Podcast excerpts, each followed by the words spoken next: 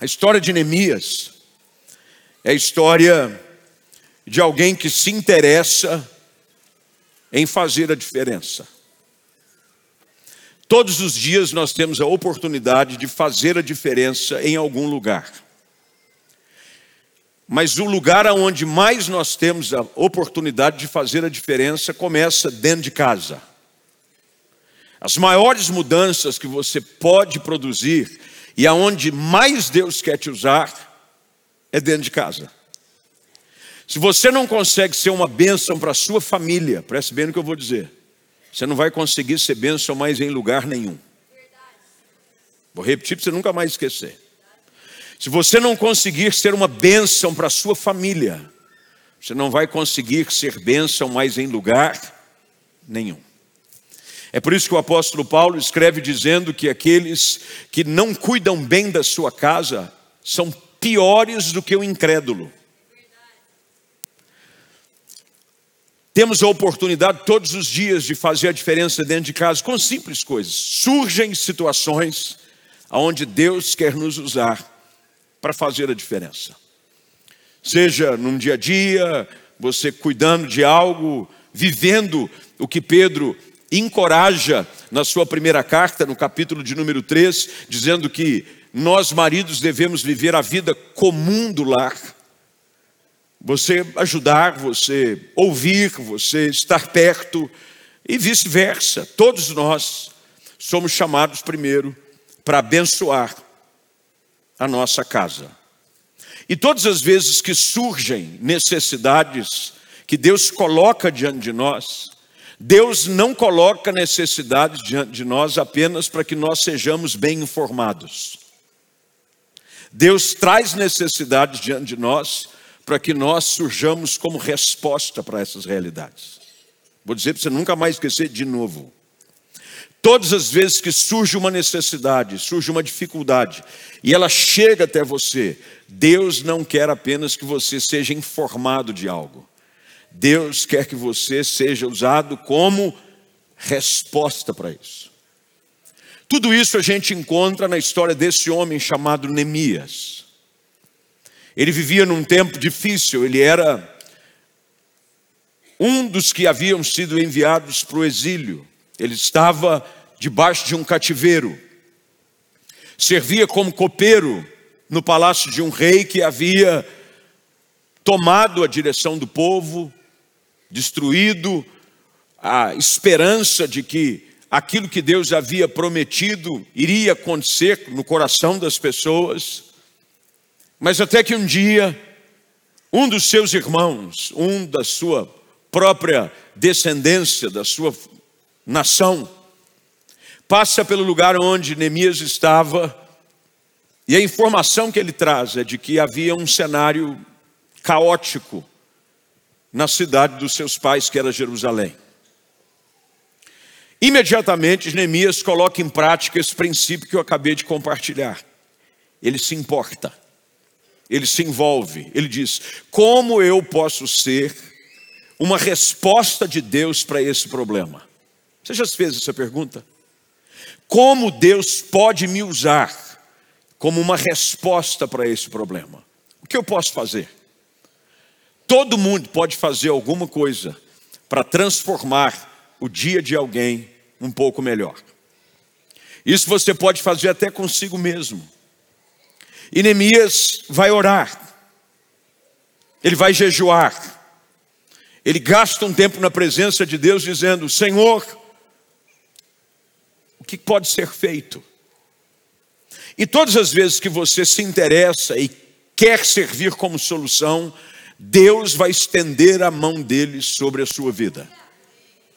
A mão de Deus é estendida sobre a vida de alguém, não apenas para que ele seja abençoado, mas para que através da vida dele outros também sejam abençoados. A bênção nunca pode ficar limitada a um limite geográfico que só circula ao seu redor. A bênção deve transbordar. Deus nos abençoa para que sejamos abençoadores. E quanto mais eu abençoo, mais Deus me abençoa. Quanto mais eu lanço semente, mais semente vem para minha mão. É por isso que quando Paulo escreve aos Coríntios, no capítulo 9, ele diz: Ora, aquele que dá semente ao que semeia. Tem gente que quer prosperar financeiramente, mas é sovina. Tudo que ele recebe, ele não distribui, ele não tem coração generoso, ele não abençoa, ele não participa, ele usufrui das coisas, mas não participa de nada. Quando a semente cai sobre a minha mão, Deus quer que eu possa abençoar. E Neemias tinha um acesso que ninguém mais tinha. Ele tinha acesso ao rei. Ele sempre, todas as vezes que o rei ia fazer uma refeição ou ia tomar algum tipo de bebida, a função de Neemias como copeiro era provar o alimento para saber se ele não estava estragado, para saber se ele não estava envenenado. Então toda refeição lá estava Neemias, provava e depois o rei usufruía. Depois de orar e jejuar, o coração de Neemias se sente movido pela necessidade que se encontrava em Jerusalém porque depois da destruição as portas foram queimadas e os muros foram derrubados. E eles viviam numa situação de vergonha, de tristeza, em meio a entulhos. Até que Neemias, num dos dias que está perante o rei, o seu semblante está abatido. E a gente sabe quando convive muito tempo com alguém, quando o semblante dele está abatido. Você já conviveu com alguém tempo suficiente para que, mesmo sem ele dizer nada, só pelo olhar ou pela expressão no rosto, você sabe que alguma coisa não vai bem? Mães têm essa facilidade com os filhos. Mãe tem a capacidade de identificar o tom da voz no telefone, se está tendo algum problema. Aliás, quando você fala, oi mãe, o que está acontecendo? Não, mas eu só disse oi, mas o seu oi não está igual. Você não, o tom, do jeito que você usou mãe, está diferente. Normalmente você fala mãe, você falou mãe. Mãe tem essa coisa. Quando você convive muito tempo com alguém, você começa a ler a pessoa mais facilmente. Sabia que as pessoas conseguem nos ler? Nós somos lidos. Tanto que Paulo escreve dizendo que as pessoas são como cartas. As pessoas são lidas. Sabia que as pessoas leem em você o seu jeito de andar, o seu jeito de falar, o seu jeito de vestir, o jeito que você penteia o cabelo, se você toma banho ou não. Olha aí Deus falando, toma banho. As pessoas te leem, mas muito mais ainda a expressão de um rosto, de um olhar. Olhos são o espelho da alma. Você consegue olhar para uma pessoa e ver se os olhos dela refletem alegria, contentamento ou frustração e tristeza. Neemias chega perante o rei e o semblante dele está abatido. E o rei pergunta: O que está acontecendo, Neemias? Ele disse: Olha, há um problema na cidade dos meus pais. As portas estão queimadas. Os muros foram derrubados. Eles estão passando necessidade. Eles vivem em meio a entulhos. Eles vivem em meio ao lixo. Eles não têm esperança alguma. E eu gostaria de poder ajudá-los. Quando você se interessa, Deus se interessa. Quando você tem desejo de ajudar, Deus quer participar.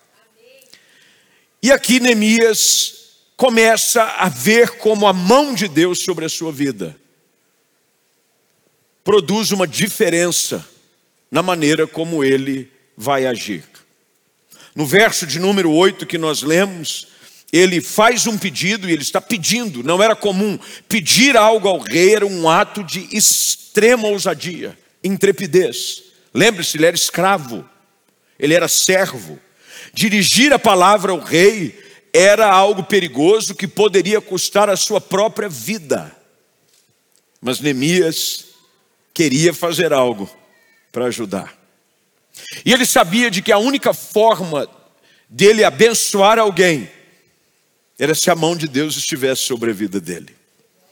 E ele, no verso de número 8, diz que a mão bondosa de Deus estava sobre ele. O que acontece quando a mão de Deus está sobre a vida de alguém? O que que a mão de Deus sobre a vida de alguém tem poder de realizar? O que é que a mão de Deus agindo sobre a vida de uma família, sobre a vida de um líder, sobre a sua vida, tem o poder de produzir?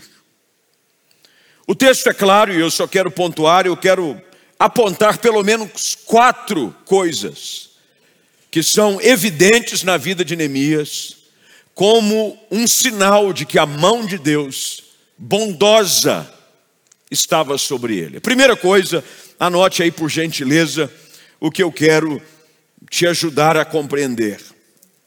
Primeira coisa que a mão de Deus produz sobre a vida de alguém é favor e influência diante de pessoas. Provérbios capítulo 3 afirma de que quando nós confiamos no Senhor, nós encontraríamos graça perante Deus e os homens. Algumas portas e alguns favores que é somente a mão de Deus sobre a vida de alguém que tem o poder de produzir. É quando você acha graça perante um chefe, você acha graça perante um, uma concorrência para assinar um contrato. É quando você está perante uma audiência em que há um juiz julgando a sua causa e de repente, de uma forma inexplicável, a mão de Deus, bondosa, começa a agir em seu favor. A Bíblia diz que o coração dos reis está nas mãos de Deus e ele inclina na direção que ele quer. A primeira evidência que a bondosa mão de Deus era sobre a vida de Neemias e o que ela produzia sobre o interesse de Neemias é de que o coração do rei se inclinou favoravelmente para com Neemias. Ele faz vários pedidos. Olha o que diz ainda no verso de número 6, eu preciso que você, é, melhor, verso de número 4, quando ele diz: O que deseja que eu faça? O rei pergunta, veja, o interesse em ajudar parte primeiro do coração do rei. Uma porta de oportunidade se abre. Quando a boa mão de Deus está sobre a vida de alguém, portas de oportunidade inexplicáveis começam a se abrir. Gente que nunca te ligou vai te ligar. Contratos que estavam engavetados, de repente, são lembrados. Você não consegue explicar como, você não consegue explicar o porquê, mas Deus, de repente, visita o coração e a mente de alguém para lembrar de você. Lembra como foi com José? José, depois que interpreta, por coincidência, o sonho também de um copeiro que ele seria restabelecido a função junto ao faraó, ao rei do Egito. Mas passam-se muito tempo, cerca de dois anos, e o copeiro se esquece de como José interpretou o sonho e o ajudou. Mas quando surge uma necessidade de um sonho que o faraó teve e ninguém conseguia interpretar, de repente, o copeiro se lembra de José e dizer: Eu conheci um cara na prisão. Eu não sei nem se ele está lá ainda. Eu não sei nem se ele está vivo. Eu não sei por onde ele anda. Mas eu acho que ele pode te ajudar. Deixa eu dizer algo para você: quando a mão de Deus está sobre a vida de uma pessoa, o seu nome vai ser pronunciado em lugares altos. Você vai ser lembrado em lugares diferentes, em lugares de honra. A Bíblia diz que quando você serve ao Senhor, você é colocado entre os príncipes dessa terra. De repente, Neemias é chamado e diz, a pergunta é feita: o que é que você deseja que eu faça? Mas olha a atitude de Neemias, depois de ele orar ao Deus dos céus, ele respondeu: Não pense você, pelo menos é a minha interpretação dessa história do texto, não pense você que Neemias diz assim: Peraí, que eu vou tirar três dias para orar e daqui a pouco eu volto para saber o que eu quero, é, é, você pode me ajudar. Meu irmão, tem algumas orações que são orações de flesh. Você tem que orar assim, amém, em nome de Jesus, amém. É para isso aqui, ó. Eu acredito que quanto o rei falava, Neemias já estava em espírito de oração. Uma pessoa que está debaixo da mão de Deus, ele já tem que andar em harmonia com as coisas espirituais. É por isso que o Senhor Jesus diz que nós devemos vigiar e orar em todo o tempo. Quando o rei pergunta o que é que podia ser feito, imediatamente Neemias ora, já está orando, a comunicação está aberta. Eu gosto de gente que é assim, está falando com Deus o dia inteiro. O dia inteiro está falando com Deus. Meu irmão, orar sem cessar é isso. Não quer dizer que você vai estar no meio do intervalo, dá licença, que agora eu vou orar, dá licença. Aí você fica de cinco em cinco minutos pedindo um break para orar. Não, você vive em espírito de oração. Eu acredito que Neemias estava em espírito de oração. E quando você vive em espírito de oração, Deus tem sempre um canal aberto para comunicar com você. Isso quer dizer que você nunca cessa a sua conversa com Deus. Você conversa com Deus o tempo todo. Você está no culto, você está conversando com Deus, mas quando acaba o culto, você continua conversando com Deus. Você vai pegar o ônibus, você está falando com Deus. Você vai a pé para casa, Deus está falando com você. Você pega o seu carro, Deus está falando com você. Você vai deitar, você vai deitar falando com Deus. E Deus fala com você até em sonho. O camarada sonha. Eu tive um sonho, às vezes o sonho não tem nada a ver de Deus. Às vezes foi alguma coisa que você comeu. Vezes é um pesadelo. Teve gente que passou outro dia, eu sonhei com um negócio. Eu falei, irmão, nem Daniel conseguiria interpretar esse sonho. O seu sonho não tem pé nem cabeça. Pelo menos as coisas que Daniel via tinha pé e tinha cabeça. O seu sonho nem pé nem cabeça tem. Mas quando você vive em harmonia com Deus, a boa mão do Senhor vai te dar favor e influência em lugares altos. Segunda coisa que o texto diz, é que quando a boa mão, a mão bondosa de Deus está sobre a vida de alguém, recursos que você nunca imaginou possuir vão ser disponibilizados a você. Olha o que o texto diz. Quando Neemias começa a orar, diz: ah, se lhe parecer bem, se o rei for favorável a mim, veja, você vai encontrar favor perante Deus e os homens. Ele já tinha favor perante Deus, Agora Deus estava concedendo a ele favor diante dos homens. Olha o que o texto diz: Peço que me envie ajudar para reconstruir a cidade onde moram os antepassados, onde os meus antepassados estão sepultados. O rei, com a rainha sentada ao lado, perguntou: Quanto tempo você ficará ausente? Quando voltará? Aprenda algo aqui. Deus só ajuda quem tem plano, viu, irmão? Ah, não sei. Estou sentindo no meu espírito ainda quanto tempo vai ficar. Deus não é Deus de confusão, Deus dá plano, Deus dá estratégia. Neemias diz o tempo que ele vai ficar, quantos dias ele vai ficar fora, quando ele vai voltar. Ele responde, respondi, quanto tempo ficaria ausente? Ele atendeu ao meu pedido. Agora olha só o que ele diz no verso 7. Se lhe parecer bem, Gostaria que o rei me desse carta para levar aos governadores da província a oeste do rio Eufrates, com instruções para que permitam que eu viaje com segurança por territórios até chegar a Judá.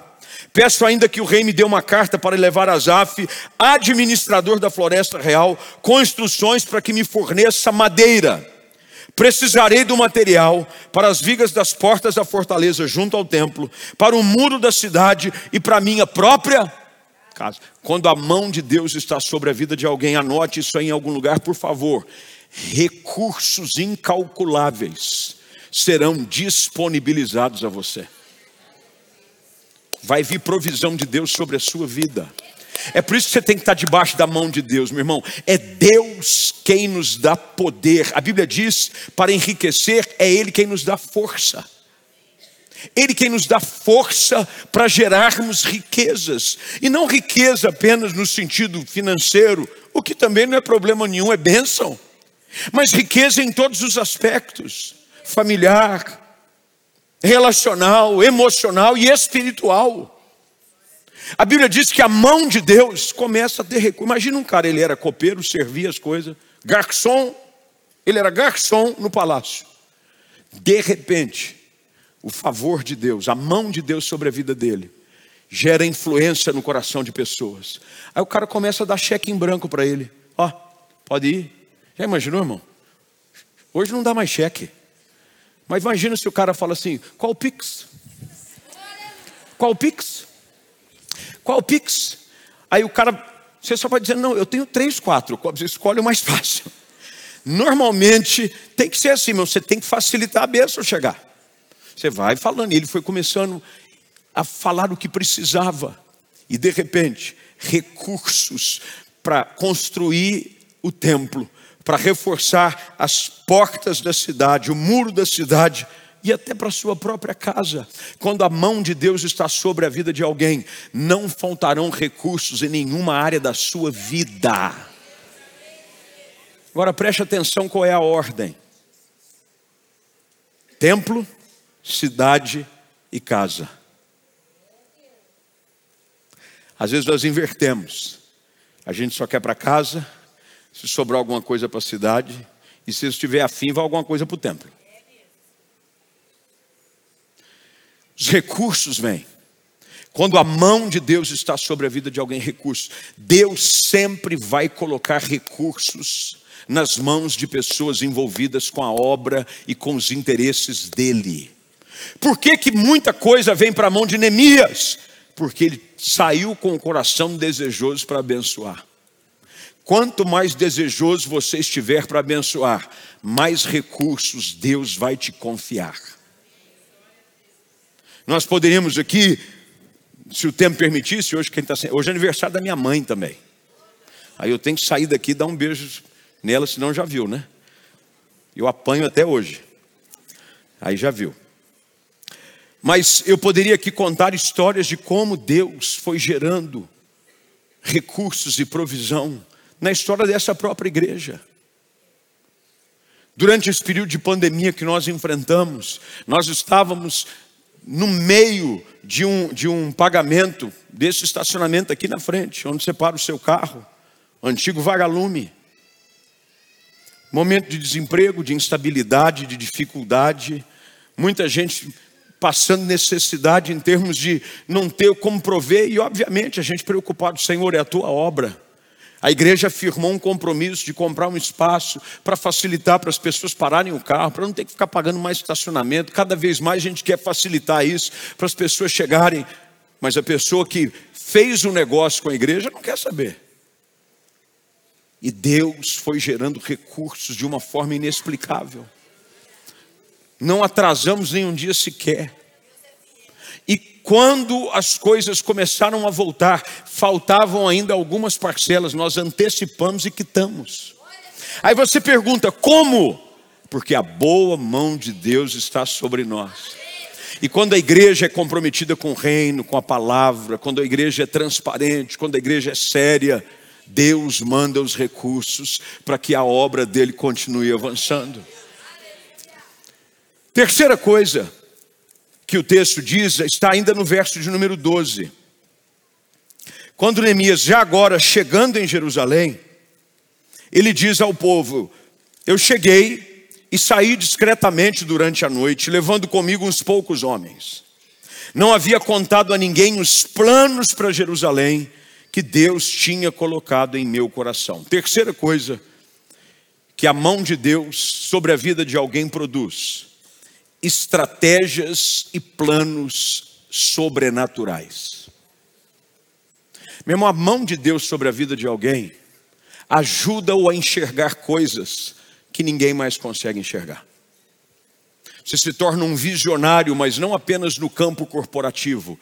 Deus vai te dar visões que vem do trono dele para a sua vida, estratégias, planos, saídas, formas de trabalhar, forma de ganhar a sua casa para Jesus, forma de evangelizar, o seu ministério. No, no, nos períodos mais difíceis, Deus abre os nossos olhos e nos confia planos e estratégias sobrenaturais. Você vai vendo isso durante todo o período do Êxodo. Deus, primeiro, tira o povo de uma escravidão de séculos, usando de uma estratégia sobrenatural. Deus diz para Moisés: pega lá, o que, que você tem na mão? Eu tenho só um cajado, é esse aí. Mas o que, que eu vou fazer com ele? Joga no chão, vira uma serpente. Pega no, no rabo da serpente. No rabo da serpente? Não pode ser na cabeça. Pega no rabo. Pegou no rabo da serpente. Voltou a se transformar num cajado. Tá, pega a sua mão, estou vendo a minha mão, põe no peito. A mão ficou leprosa. Meu Deus do céu, põe no peito de novo. Deixa eu ficar leprosa. Está vendo? Eu vou te dar recursos sobrenaturais, estratégias sobrenaturais. Aí de repente o povo começa a peregrinar e Deus começa a agir. Vai, toca na rocha, sai água. Fala com a rocha, sai água. Primeira cidade, Jericó. Rodeia ela seis vezes. Na sétima, sete vezes. Grita. Mas Deus, estratégia. Deus começa a dar planos. Olha o que Neemias diz: Eu não contei a ninguém os planos para Jerusalém que Deus tinha colocado em meu coração. Quando a mão de Deus está sobre a vida de alguém, planos divinos começam a ser revelados planos divinos, estratégias que nenhum homem, com toda sabedoria e entendimento, tem capacidade de produzir.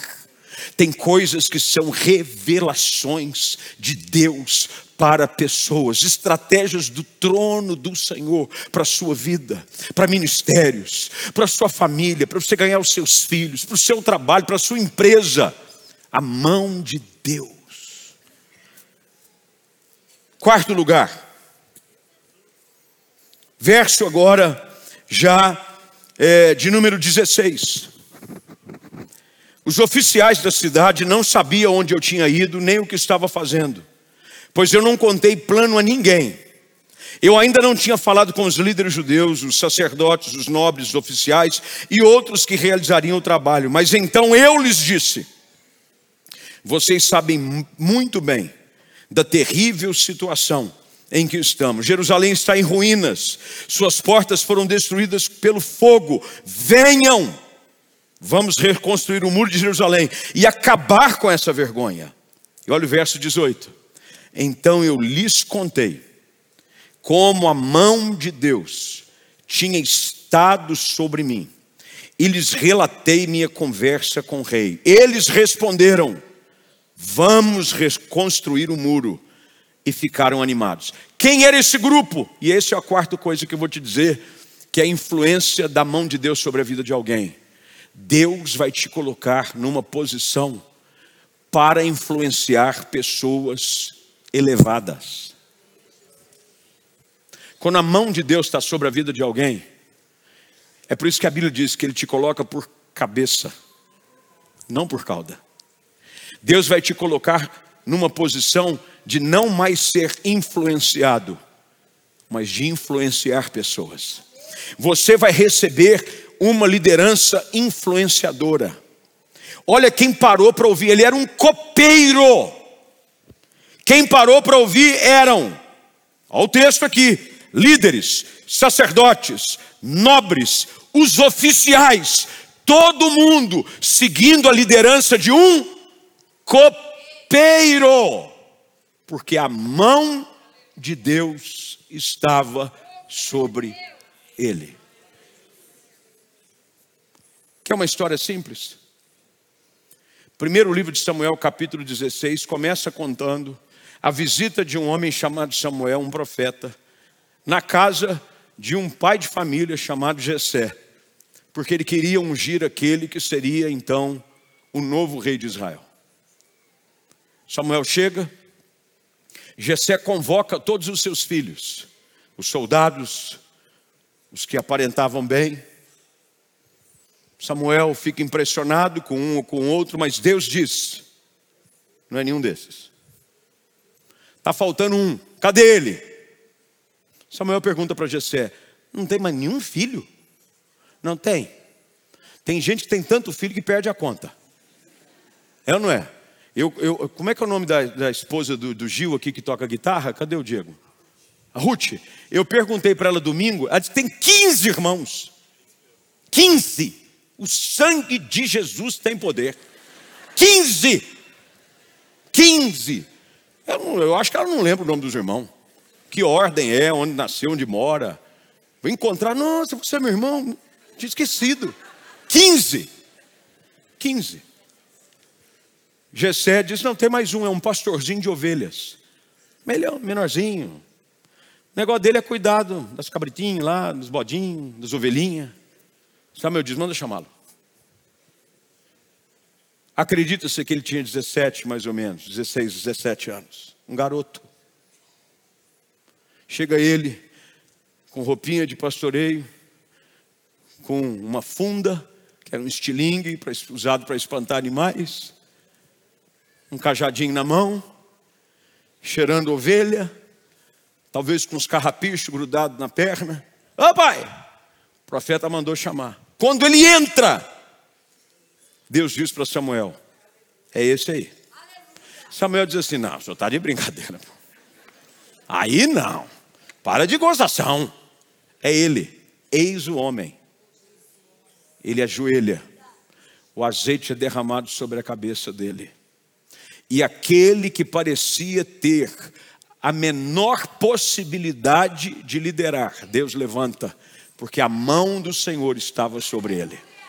Quando a mão de Deus está sobre alguém, ele tira alguém de uma posição inferior e coloca sobre lugares altos.